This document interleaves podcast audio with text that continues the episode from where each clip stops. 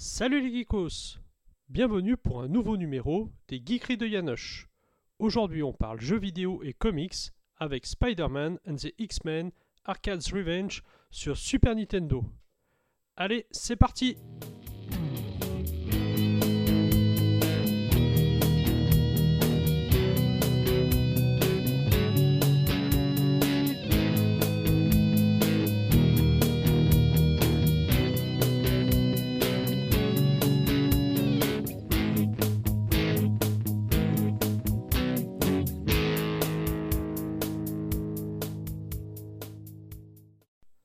En préambule, pourquoi parler de ce jeu développé par Software Creation et édité par Acclaims sous le label LGN Pourquoi parler de ce jeu tombé aujourd'hui dans les oubliettes aux côtés de moult autres jeux quelconques?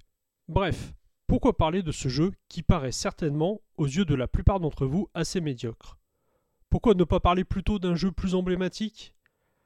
À cela plusieurs raisons. Tout d'abord, vous trouverez certainement de nombreux autres podcasts, vidéos, articles sur ces fameux jeux plus emblématiques. Je ne pense pas à mener de nouvelles informations qui justifieraient la création d'un podcast dédié. Mais surtout, je suis fan de comics. Et dans les années 80 et 90, on n'était pas habitué à avoir de bonnes ni même de moyennes adaptations de comics en jeux vidéo. Et ce Spider-Man and the X-Men s'annonçait plutôt bon à la lecture des previews dans les magazines phares de l'époque, que ce soit Joypad ou Console Plus. Et je m'étais donc précipité dès la sortie pour l'acheter. Étant lycéen, je n'achetais que 3 à 4 jeux par an, alors forcément, bon ou mauvais, ce jeu, j'allais y jouer.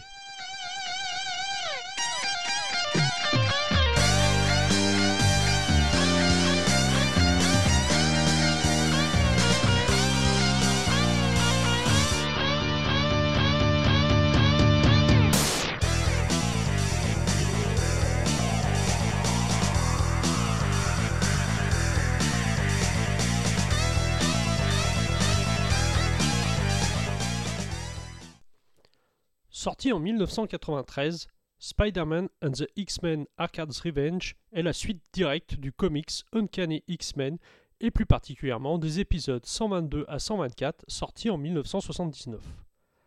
Dans ce comics, écrit par Chris Claremont et dessiné par John Byrne, Arcade, un mercenaire un peu barré, est engagé par le Fléau et Tom Cassidy pour tuer leurs ennemis, les X-Men.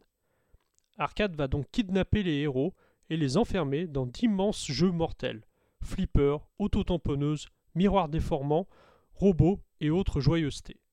Mais il va être surpris par Spider-Man qui avait déjà eu affaire à Arcade dans des conditions à peu près similaires avec à ses côtés Captain Britain. Le tisseur va donc intervenir et c'est tous ensemble qu'ils vont déjouer les plans d'Arcade et réussir à s'enfuir. Cette histoire s'intègre dans le long run du duo mythique John Byrne-Chris Claremont qui a dirigé de main de maître la destinée des X-Men pendant plus de 4 ans, et qui reste aujourd'hui encore l'un des plus grands runs sur la série. Dans le jeu, on a tout d'abord droit à une petite introduction présentée sous forme de case de bande dessinée qui explique comment la vengeance d'Arcade se met en place. Les X-Men, avec une équipe composée cette fois de Cyclope, Tornade, ou Storm en VO, Wolverine et Gambit, se retrouvent emprisonnés du Murder World, le parc d'attractions mortelles d'arcade. Spider-Man est justement présent lorsque Gambit se fait kidnapper, avec un camion poubelle, méthode qu'avait déjà utilisée Arcade par le passé. Il devine que le méchant est derrière tout cela, et il part donc à la recherche des X-Men.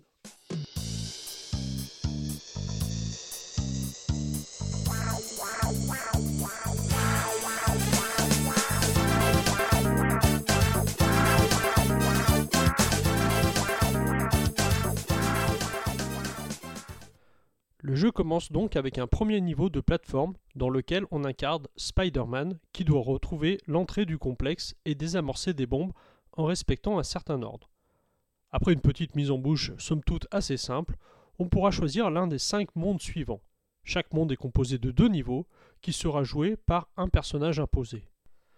Spider-Man continue sa progression dans des niveaux assez classiques où il faudra éviter les hommes de main d'arcade. Cyclope est lui dans une sorte de mine et devra sauter dans des wagonnets pour progresser jusqu'à la fin du niveau. Un niveau assez difficile, puisque chaque wagonnet manqué enverra le héros sur les rails électrifiés et le conduira à la mort.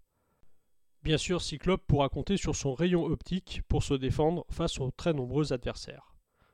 Gambit va enchaîner des niveaux dans lesquels il doit avancer le plus vite possible. Dans le premier, une énorme boule le poursuit et menace de l'écraser. Dans le second, il doit progresser vers le haut du niveau alors que le bas de l'écran essaye de le rattraper. Bien sûr, pour compliquer sa tâche, de nombreux obstacles vont lui barrer la route, et il pourra utiliser son pouvoir, charger les cartes à jouer et les lancer sur ses adversaires. Tornade se retrouve elle dans un niveau aquatique, et comme très souvent dans ce genre de niveau, il faudra gérer la réserve d'oxygène. Clairement les niveaux les moins intéressants du jeu.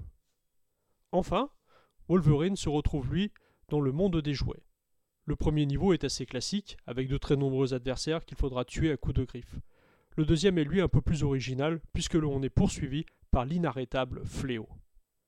Une fois tous ces niveaux terminés, il faudra enchaîner un dernier petit niveau avec chacun des personnages pour arriver au boss final et ainsi s'échapper de ce complexe mortel.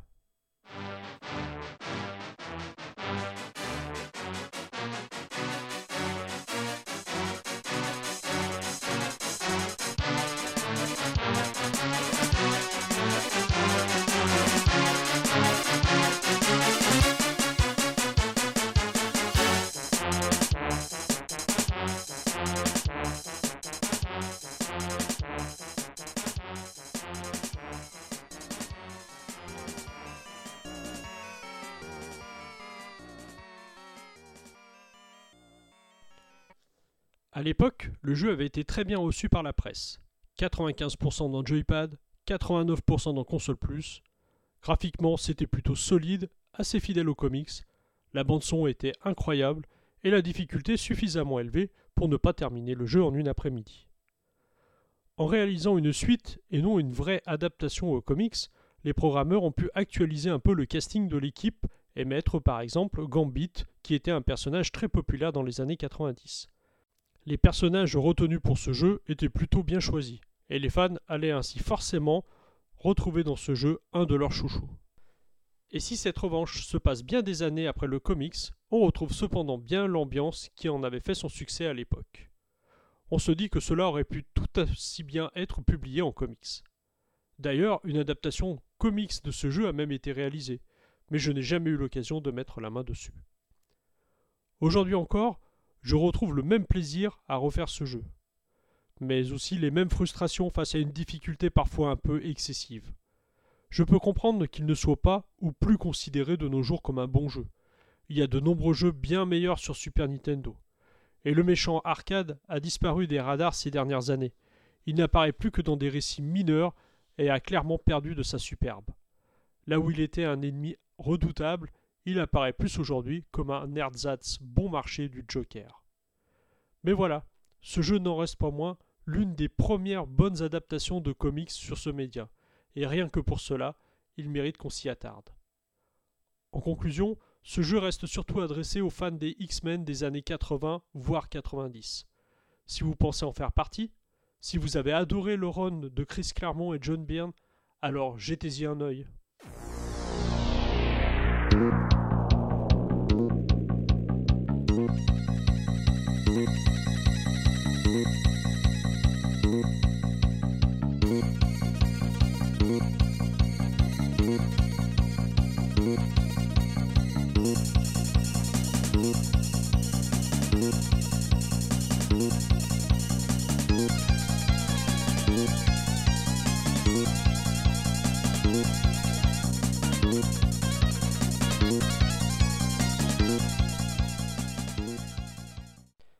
Spider-Man and the X-Men Arcade's Revenge est un jeu Super Nintendo sorti en 1993, développé par Software Creation et édité par Acclaim.